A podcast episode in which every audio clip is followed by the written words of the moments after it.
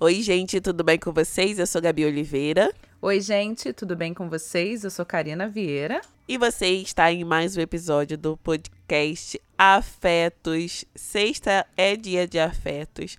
Toda sexta-feira nós estamos aqui com um episódio novo. Mas durante a semana vocês também encontram a gente nas nossas outras redes sociais, no Twitter, no Instagram e no nosso grupo do Telegram, Afetos Podcast. Agora a gente também tá no TikTok, né, Karina? Sim, com o perfil do Afetos Podcast. É isso, minha gente. O tema de hoje veio muito de encontro com outro tema que a gente tratou aqui. A gente falou sobre ghosting, uh, sobre sumiço. E aí eu falei pra Karina, por que, que a gente não conversa também sobre quais são as formas da gente sair da vida de alguém? Ah, sair de um relacionamento amoroso, sair de uma amizade, sair de um relacionamento com a família. Quais as formas que a gente considera éticas e viáveis para sair, já que a gente colocou que o sumiço não é tão legal, né?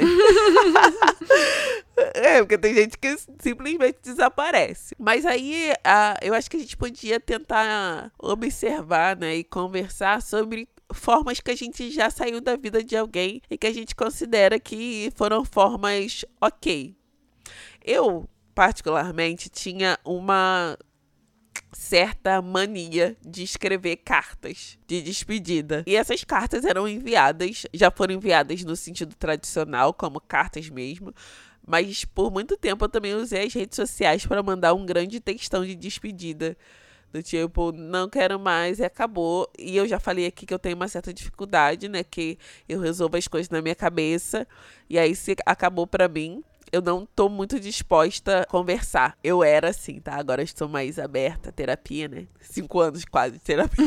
Acho que já tem uns quatro anos que eu faço terapia. É, eu tenho tentado ser mais aberta aos diálogos, ao invés de colocar um ponto final, uma carta de demissão e pronto. Porque eu entendi que as relações uh, pessoais, elas não são igual relação, relações de trabalho, né? E a gente tem visto muitas relações de trabalho que terminam de forma muito abrupta, né? Outro dia mesmo eu fui atravessada, vamos dizer assim, por uma matéria onde uma pessoa relatava que ela foi demitida junto, sei lá, com outros 40 funcionários por uma videochamada. E o quanto aquilo era dolorido. Eu acho que foi no Twitter também que eu li outro dia uma pessoa falando que é, num dia ela tava para ser promovida e no dia seguinte ela foi chamada numa sala e demitiram ela sem, sem explicar nada. Então, assim, nas relações de trabalho a gente tem muitos abusos, né? É, nesse, nesses términos de, de contrato. Até porque né, o, o trabalhador não é visto uh, como ser humano, é visto só como mais um número, né? Uh, e aí a gente vai entrar naquela coisa de vestir a camisa da empresa, não sei o que, quanto não vale a pena essas coisas. Nas relações pessoais, às vezes a gente também demite pessoas de forma abrupta e de forma sem trazer um aviso prévio, sabe? De de uma maneira que não se traz um, um aviso de que aquilo vai terminar. Uh, e a gente vai conversar aqui das formas que a gente já terminou, de como a gente já terminaram com a gente e a gente achou legal, já saíram da nossa vida e a gente achou legal ou não. É isso, basicamente, a ideia desse episódio. Eu acho muito interessante. Porque quando a Gabi me instigou para esse tema, eu falei, cara, vai ter que ser um episódio no freestyle. Sim, vamos fazer. Porque eu acho que eu não tenho nada para dizer sobre isso. Mas enquanto ela tava fazendo essa pequena introdução, eu tava. Antes de falar, gente, eu só preciso alertar para vocês que a gente tá gravando esse episódio num dia que normalmente a gente não grava, que é uma sexta-noite. E aí, se vocês ouvirem um pagodão muito alto atrás, me perdoem, mas assim. Moradora de comunidade, não tem muito para onde ocorrer. Dito isso, enquanto a Gabi falava assim dos possíveis rumos que essa nossa conversa pode ter, eu anotei duas coisas, que é, é a romantização das relações familiares e a desumanização das relações de trabalho. E eu acho que dá pra gente falar dessas duas coisas e de outros relacionamentos também. Mas eu vou falar, pelo menos do meu ponto de vista, dessas duas, a princípio, dessas duas relações. É, eu sou a filha mais nova, né, da dona Regina. Então eu sempre fui mais protegida pelas minhas irmãs, pela minha mãe. É... Sempre tentei aprender pelo exemplo. Então, tipo, eu tô vendo que as minhas irmãs fazem alguma coisa errada, então eu não preciso ir pra esse caminho e pagar para ver. Mas também sempre fui muito medrosa. Foram poucas as vezes nas minhas relações da família que eu consegui me posicionar, sabe? Tipo, ser a voz dissonante no meio de uma discussão e conseguir colocar com firmeza os meus argumentos. Foram pouquíssimas vezes. E conforme eu fui saindo da adolescência e adentrando a vida adulta, eu consegui, de alguma forma, estabelecer parcerias com algumas primas minhas, por exemplo, que na troca eu percebia que os meus argumentos eram validados, mas que com outras primas não rolava. A gente era completamente distinta. Então, por exemplo, é, tem um primo meu que ele é o chefão da família inteira, assim. Então, quando ele quer juntar a família inteira, geralmente ele aluga um local grande, porque aqui em casa, ou na casa dele, ou na casa de, outra pessoa da família, não dá todo mundo. Ele aluga um local grande para fazer churrasco, com piscina, e aí vai, sei lá, 50 cabeças. Isso não é toda a minha família, de par de mãe. E aí, se a gente tá falando superficialidade, se a gente tá só falando sobre é, coisas do dia a dia, de boa, eu consigo, assim, passar a tarde conversando com alguma das minhas primas. Mas se a gente entra em qualquer assunto ideológico, aí descamba pra, tipo, você é radical demais. E aí, com algumas primas, eu tive que sair dessas relações por mais. E aí é, foi muito difícil, assim, porque tem essa questão da romantização dos laços familiares, né? Você não pode romper com pessoas que são do seu sangue. Que isso? Não. Só que são. É, a gente já falou sobre limites aqui várias vezes, né? Mas. E é isso. Tem limites que nem a sua família deve ultrapassar. Tem limites, né? Tem, tem valores, tem é, é, conceitos, tem ideologias que são caras para você, que se alguém da sua família desrespeita, cedo ou tarde você vai ter que romper com essa, com essa pessoa. É, e aí, nesse caso, com as minhas primas, por exemplo, a forma que eu encontrei de não me magoar, ou de não perder a cabeça, ou de não descambar para uma agressão verbal, todas as vezes que a gente é, se encontrava e discutia, foi rompendo essa relação é, rompendo mesmo. Tipo, existe toda uma relação de respeito, um, um cumprimento, um bom dia, uma boa tarde, mas eu não troco mais, é, não, não converso mais com elas. Porque eu vi que um limite tinha sido ultrapassado. E eu coloquei esse limite é, da forma mais dura possível, da forma mais difícil possível. Foi numa última conversa que nós tivemos, num grupo da família. Eu sou a pessoa que adoro estar tá lá em grupos, adoro, não vejo problema nenhum. Mas num grupo da família específico rolou um quebra-pau e eu coloquei todas as minhas as minhas questões e saí do grupo. Eu, eu pensei, bem, se as minhas opiniões, que não ferem ninguém, que não machucam ninguém, mas que só, só são dissonantes ou distoantes do que elas acreditam, fazem com que elas me agridam, eu não vou entrar nessa nessa briga e eu prefiro me retirar. E aí essa foi, esse foi o meu jeito de conseguir sair da vida dessas duas primas minhas. E aí muita coisa aconteceu, né? A gente eventualmente se fala nessa coisa de é, cumprimento de bom dia, boa tarde, se elas vêm no quintal, eu moro no quintal de fa Desculpa, eu moro no quintal de família, então eventualmente elas não vêm na minha casa, mas elas vêm no meu quintal, na casa da minha prima, na casa da minha tia. E aí, um dia desses, uma delas me pediu um favor. Ela me gritou no, no quintal. E aí eu achei estranho, porque eu reconheci a voz dela e pensei, ué, mas a gente não tá se falando? E ela veio assim, pediu para fazer um favor para ela, não era nada demais, mas eu fiquei muito surpresa. E eu pensei, de repente, esse foi a forma que ela encontrou de falar que tá tudo bem. Mas eu também não adentrei, assim, outros assuntos, fiz favor para ela e ali morreu. Mas eu acho que nas relações familiares, a primeira coisa que a gente precisa pensar é que a gente não pode romantizar essas relações. Então, eventualmente, a gente vai ter que se afastar de um primo, de um irmão.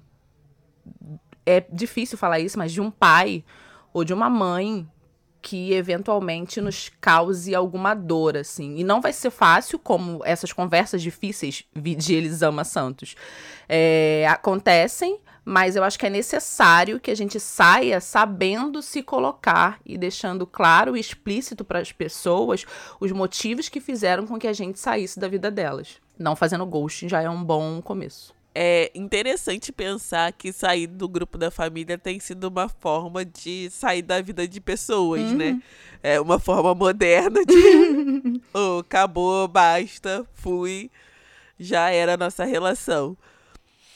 Não quero mais papo. Uh, mas é isso, né? Você você mandou mensagem no grupo, mandou, né? Uhum. Sim. É, você, você mandou uma mensagem no grupo e foi uma forma que você utilizou para sair. Só que tem gente que nem manda mensagem, só sai. Mas eu acho que as pessoas de dentro entendem por que a pessoa tá saindo também. Eu acho que em relações em, em, em grupos familiares, né, elas têm toda uma carga que às vezes a gente coloca.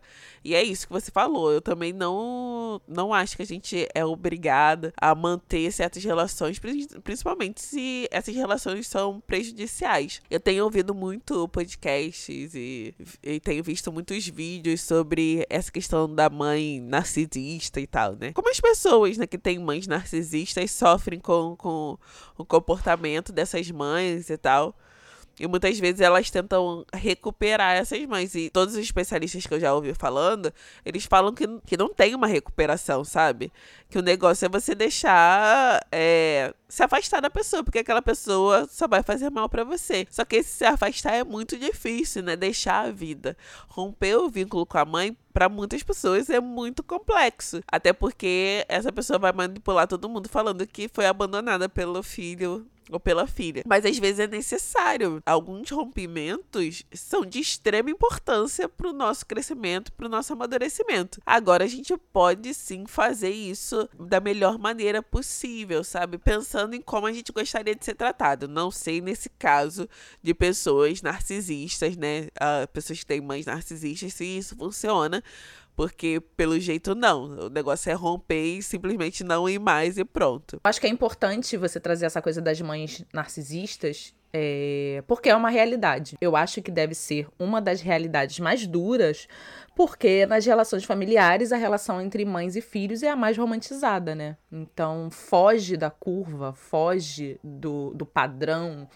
Você é, estabelecer, não, mas você reconhecer que de repente a sua mãe pode ser a pessoa narcisista e tóxica, a ponto de você ter que se afastar dela. Não deve ser fácil, não deve ser nada fácil é, conviver com alguém, ainda mais sendo a pessoa, abre aspas aí, pessoa mais importante da sua vida. Mas eu sempre lembro das dos livros e dos é, conselhos e das conversas que a Elisama traz nos livros dela, assim. O Conversas Difíceis é bem interessante para se falar sobre isso. E até o outro dela mesmo, é...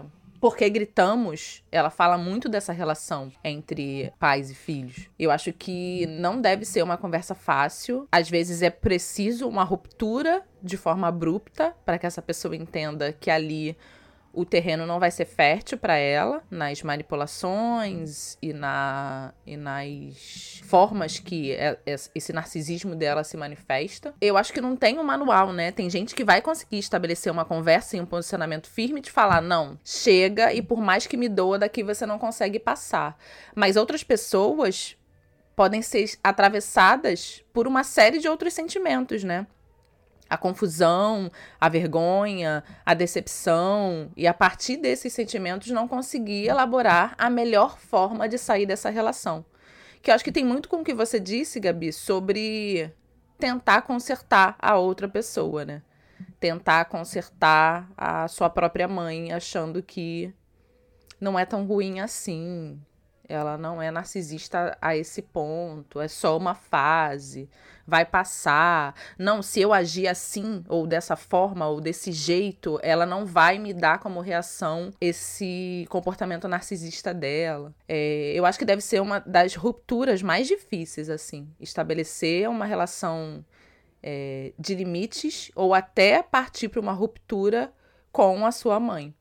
Mas eu acho que mais uma vez a gente bate na, nesse nessa romantização das relações familiares, nessa coisa, nesse, nesse, nessa nuvem que diz pra gente que as relações, todas as relações familiares são potencialmente positivas quando às vezes a gente tem exemplos e às vezes dos mais dolorosos que tipo para todo mundo pode ser positiva, mas para mim não é. E aí o que, que eu faço com isso? É, não, é, é você estava falando, eu estava pensando que a gente precisa chamar Elisama de novo, né? Super. para falar, falar sobre conversas difíceis e mais importantes, principalmente no seio familiar, vamos dizer assim. Saindo um pouco dessa, desse caso de, caso de família, né? a gente tem os relacionamentos amorosos também, que às vezes são muito, muito difíceis da gente conseguir chegar a um fim, sabe? Que às vezes a gente vai prolongando, prolongando e vai tendo. Eu não sei se já aconteceu com você, Karina, mas a gente vai tendo várias conversas até a conversa do fim, sabe? Super. Na verdade, eu acho que esse é o formato, na minha cabeça, que é o formato ideal, assim. Quando você vai comunicando é, que os seus desagrados, assim, né? Os, os não acordos. E aí chega um momento que vocês concluem que é não dá mais, né? A gente tá tão em desacordo que a gente quer coisas diferentes. Eu acho que essa é a forma mais simples de sair tranquila, vamos dizer assim. Claro que tem sempre um lado que sofre mais com isso, mas quando eu penso num formato que eu considero bom, é quando vocês simplesmente entendem que a vida não é não é mais a que o caminho que vocês querem seguir não é mais o mesmo. Que, ou que a relação tá, tá causando mais uh, transtorno do que coisas boas, sabe? Sim. Sim, e eu lembro muito de uma frase que a minha terapeuta disse para mim: Karina, de todos os seus relacionamentos, você sempre entra com a bunda. Dessa vez você entrou com o pé foi quando eu decidi, e foi o primeiro relacionamento que eu tive, que eu decidi conscientemente terminar com a pessoa. Porque de todos os relacionamentos sérios que eu tive, é, eu sempre fui a pessoa que foi terminada. Então eu sempre entrei nessa lógica de tá ruim, mas pode melhorar. Não tá bom agora, mas é só uma fase. Ah, não, eu posso mudar esse ou esse comportamento que vai dar tudo certo. Não, isso aqui vai passar. Mas se eu tiver só mais uma conversa? Então não era no meu horizonte de possibilidades, o término nunca era uma possibilidade. É tipo, eu vou ficar com essa pessoa até o final da minha vida. Isso aqui é só uma fase. Ah, porque todo relacionamento passa por problemas difíceis. E era sempre uma desculpa. Eu sempre inventava uma desculpa e nunca consegui terminar um relacionamento até o último, o penúltimo relacionamento sério que eu tive, que foi a volta de um relacionamento antigo, foi a primeira e única vez que eu reatei com um ex e a gente tentou manter essa relação durante um ano. E aí, quando a gente terminou pela segunda vez, foi uma decisão conjunta. Foi quando eu vi realmente, tipo, cara, é isso, a gente fez uma tentativa e não tá dando certo. É, foi bem o que você falou, Gabi. A gente tá indo para caminhos que são diferentes, assim. O que a gente quer eventualmente é ficar junto, mas os nossos valores e o que a gente considera importante não tá mais batendo. Então, assim, a gente vai, já teve diversas conversas difíceis e a gente vai ter que ter mais uma para poder botar um ponto final nisso. E nos, óbvio que nos primeiros meses, no primeiro mês, eu acho, foi bem difícil mas foi completamente diferente da vez anterior que a gente tinha se relacionado, onde, onde eu fiquei no chão, porque a pessoa que terminou comigo eu não esperava, sempre nessa lógica de que é, vai, é, vamos tentar mais uma vez, não, não tá dando certo, mas é uma fase. Então, quando ele terminou comigo, eu fiquei muito mal. E aí, nessa segunda vez que a gente reatou, foi uma decisão conjunta, porque a gente viu que eu não tava chegando a lugar nenhum. É, é o que eu vivo repetindo aqui, Gabi. Por mais difícil que a conversa seja, é necessário que você seja clara com a outra pessoa, sabe? Assim, ghosting para mim não vai ser uma possibilidade. Eu entendo e a partir também de muitos relatos que as pessoas deram lá no nosso grupo do Telegram, que em algumas relações com algumas pessoas, porque a gente está aqui não falando de verdades absolutas e que só existe um caminho para fazer as coisas, em algumas relações e com algumas pessoas, o ghosting vai funcionar. Mas particularmente nas minhas relações e no que eu acredito, por estabelecimento de relações com outras pessoas, para mim não funciona. Então, acho que por mais difícil que essa conversa seja, É, pelo menos para mim, eu acredito que é o caminho que deve ser feito, assim. É, e do penúltimo e do último relacionamento sério que eu tive, que é, foi esse que a minha terapeuta falou que dessa vez eu cheguei com o pé, que eu vi que eu não tava mais querendo continuar com a pessoa, porque a pessoa fez uma sugestão pra gente se ver e viajar juntos. E eu botei 200 milhões de entraves, tipo, ah, essa semana eu não posso, não... e eu podia. Eu tinha agenda livre, eu tinha grana para viajar, eu não tinha compromisso nenhum no final de semana. E a primeira resposta que eu falei foi: não, não posso. E aí, depois que a gente terminou de se falar, eu pensei assim, tipo, cara, mas por que eu disse que eu não posso? E aí comecei a tentar conversar comigo mesmo para saber o que estava acontecendo e cheguei à conclusão de que é isso, eu não quero mais ficar com essa pessoa. E foi uma das conversas mais difíceis que eu tive, que foi de chamar a pessoa e falar para ele e colocar exatamente com essas palavras: a gente não vai se ver mais porque eu não quero mais ficar com você. Não é fácil, assim. Pela primeira vez na vida eu estive do lado da pessoa que botou o pé na bunda de alguém. Não é fácil. Não, e olha como as viradas de vida acontecem, né? Porque eu sou assim, Karina. Do tipo, ah, não, não quero mais. Pronto, acabou. e eu tô tentando ser mais Karina. Karina tá, tá indo pro caminho. eu tô tentando ser mais ah, não, mais persistente. Adiciona uma coisa, eu acho que existe um certo conformismo e uma certa persistência que ensinam pra gente, uhum. nós mulheres, sabe? Sim. Do tipo de. Aquela velha história de você tentar recuperar alguém, uhum. tentar, né? Ah, é só um ajuste e, e tudo mais. Então, eu acho que a gente tende a insistir mais. Inclusive, eu que dou tchau, eu, eu acho que eu insisto mais até que os homens, mas eu sempre tive muita facilidade de não quero mais essa pessoa na minha vida, acabou, pronto, não quero e pronto. Não puxo mais assunto, nem nada disso. Estou aprendendo, estou me treinando para ser uma pessoa uh, que comunica as coisas e que também uh, e que também se importa mais, né? Assim, não é assim, você não só sai da vida do outro, você precisa se importar com o sentimento que o outro tinha com você também. Você precisa fazer o outro entender também porque você tá saindo, uhum. né, de alguma forma. Sim. Em certos casos, né? Tem outros casos que não. É, eu tô pensando em amizade. amizade simplesmente para de existir. Para de procurar a pessoa e, e acabou a amizade. Relacionamento amoroso, mandava cartas e textos do tipo, não quero mais falar com você, acabou. Outros tipos de relação. Com familiar, nunca rompi ne com nenhum familiar por enquanto.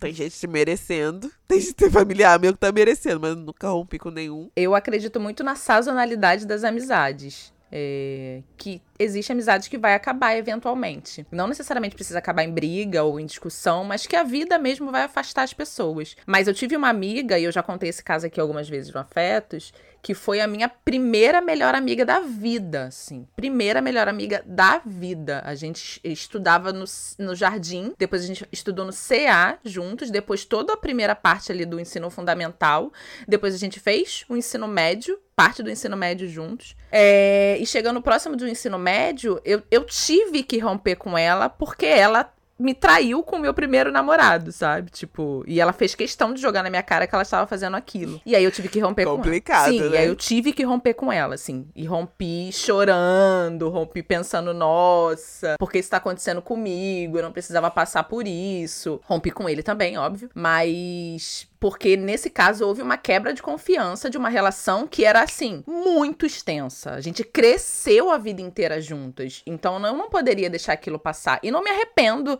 até hoje, assim. A gente não tem contato mais em rede nenhuma. Eu não sei como tá a vida dela depois desse, desse rompimento. As minhas irmãs chegaram a ficar amiga das irmãs dela, então eventualmente a gente se via, mas eu nunca mais troquei um oi com ela. E eu fico pensando nisso, assim, que às vezes é necessário quando existe uma uma quebra ou uma violação nos acordos que, que você fez com o seu amigo ou com seu amigo, sabe? E aí, mais uma vez, eu vou falar, tipo, não é fácil. É, faz parte das conversas difíceis que a gente vai ter durante a vida. Mas o que não dá, pelo menos para mim, até nesse caso, que eu poderia simplesmente desaparecer, eu quis deixar bem claro para ela que o que ela fez comigo foi errado. Que o que ela fez comigo foi a quebra de valores que eram muito caros para nós duas. É, mas é assim, de amizade, esse foi é o único caso que eu lembro que existe um rompimento. Outras eram amizades de faculdade, que eventualmente a gente foi para lados diferentes. Amizades de trabalho, que é isso, sair do trabalho, as, as interações com as pessoas no, no telefone mesmo, né, no, WhatsApp, através de ligação, de rede social, foi diminuindo até não acontecer mais. Mas eu sou a pessoa de amizades longas, assim, eu tenho amizades que são de muito, muitos anos, tipo 20 anos, como eu sou a pessoa de amizades mais curtas, amizades que começam, sei lá, em um mês e a pessoa já sabe tudo da minha vida, porque, né, como boa comunicadora geminiana, eu falo pelos cotovelos. Então, acredito muito na sazonalidade das amizades, assim, amizades que vão durar e amizades que eventualmente vão acabar. Mas a gente precisa se posicionar e é tocando no nome do episódio, né? Saber como sair da vida de uma pessoa. Cara, é, mais uma coisa que você trouxe, eu fiquei pensando, é que eu, uma das coisas que me fazem finalizar como contrato é que eu gosto de colocar os pingos nos is, assim. você fez isso, isso, isso, isso. Isso não, é, isso não é pensar no outro, entendeu? É pensar em mim, desabafar. Tipo, dia tal, tal, tal, tal, tal. Tu fez isso, isso, isso, isso. Isso pra mim é imperdoável. Então, assim, é, eu gosto de desabafar. Das vezes que eu me afastei sem falar nada, eu ainda fico pensando, tipo, eu me afastei por causa daquilo, daquilo. Quando eu escrevo, eu consigo. Como é que fala? Qual é o nome? Elaborar uhum. muito melhor as coisas, sabe? Tanto que às vezes eu escrevo e não mando para as pessoas algumas coisas. Porque só de eu colocar aquilo no papel já me ajuda a, a me aliviar e não guardar rancor, mágoa da pessoa, sabe? Mas é isso, sobre términos, é isso, basicamente. Tem alguns términos, gente, que a gente tem que fazer. Mas a gente pode sempre. É, sempre cebolinha. Mas a gente pode sempre fazer isso de forma empática, sabe? De forma. É, é, isso, com empatia. Claro que se preservando sempre, principalmente em relações onde você está envolvida com alguma pessoa que é narcisista. Ah, mas quando não é o caso, tentar fazer da melhor forma, tratar o outro como você gostaria de ser tratado. Eu acho, Gabi, que quando a gente fala de como sair da vida de alguém eu lembro muito de uma palavra que você usa, que eu tenho tentado incorporar à minha vida, que são estratégias. Eu acho que uma das formas, ou melhor, uma das estratégias da gente conseguir sair da vida de, de uma pessoa se colocando de forma firme é entendendo o nosso valor. É, isso tem muito a ver com autoestima, isso tem, isso tem muito a ver com auto-amor, se olhar com mais é, confiança, se olhar com mais carinho. É, são muitos relatos que eu recebo de algumas mulheres que são muito duras consigo mesmas e muito mais complacentes com o outro. Eu acho que às vezes essa ótica precisa estar tá virada, sabe? A gente precisa ter mais carinho com a gente mesmo e entender do nosso valor. Que às vezes a gente acha que a pessoa que está saindo da nossa vida é a oitava maravilha do mundo. E não é. É, isso eu não estou dizendo que as pessoas são descartáveis, longe de mim. Eu acredito muito nas relações e acredito que as pessoas são únicas, é, mas eu também sou. Se as outras pessoas são únicas, eu também sou. Se as outras pessoas têm os seus valores, os meus também são importantes. Eu acho que isso tem muito a ver com trabalhar a nossa autoestima. É, eu consegui me posicionar mais, tanto com a minha família, tanto nas minhas relações, quanto em relações de trabalho e relações de amizade, quando eu entendi que eu também tinha valor. Que o que eu pensava era importante, que o que eu sabia era importante, que o meu tipo de inteligência não é único, dentre vários tipos de inteligência que existe, mas deve ser respeitado, que a minha forma de ver o mundo deve ser respeitada e que as outras pessoas também têm que me respeitar. Então tem muito a ver com autoestima, sabe? De você saber que você também é uma pessoa valorosa e que a outra pessoa que está saindo da sua vida ou que eventualmente você está tirando pode ser uma boa pessoa, mas que você também é uma boa pessoa, sabe? Que você merece ter seus argumentos ouvidos, que você tem, merece ter seus limites preservados, que você merece ter a sua decisão respeitada. Que quando você falar não, é não, sabe? É, não existe não pela metade, não existe. Ah, eu acho que. Quando for não, é não. É... Só que é isso, tem a ver com uma autoestima trabalhada, com a certeza de que você também é uma pessoa valorosa e que se você tá perdendo alguém que é muito incrível, a outra pessoa também tá te perdendo. É isso. É sobre isso. Não, mas eu concordo, Karina, é isso. É... Eu não tenho mais nada para falar. Gente, fiquei aí com a Karina que ela vai encerrar o episódio. Beijo, tchau. É muito difícil mesmo, realmente, a gente pensar como sair da vida de alguém preservando o que a gente acha que é o correto e fazendo com que as outras pessoas percebam que o que a gente acha ou a nossa decisão é a melhor decisão naquele momento. É isso. Eu acho que é, é essa palavra que a Gabi me ensinou, né? A estratégias. A gente precisa elaborar quais estratégias a gente vai usar para sair da vida dos outros ou para tirar alguém da nossa vida de uma forma que seja respeitosa com o outro, mas seja muito mais respeitosa com a gente. No mais, é isso. É... Obrigado para quem ficou até agora. Obrigada para as pessoas que movimentam o grupo lá do Telegram. Sexta-feira é dia de afetos. Um beijo e até a próxima sexta.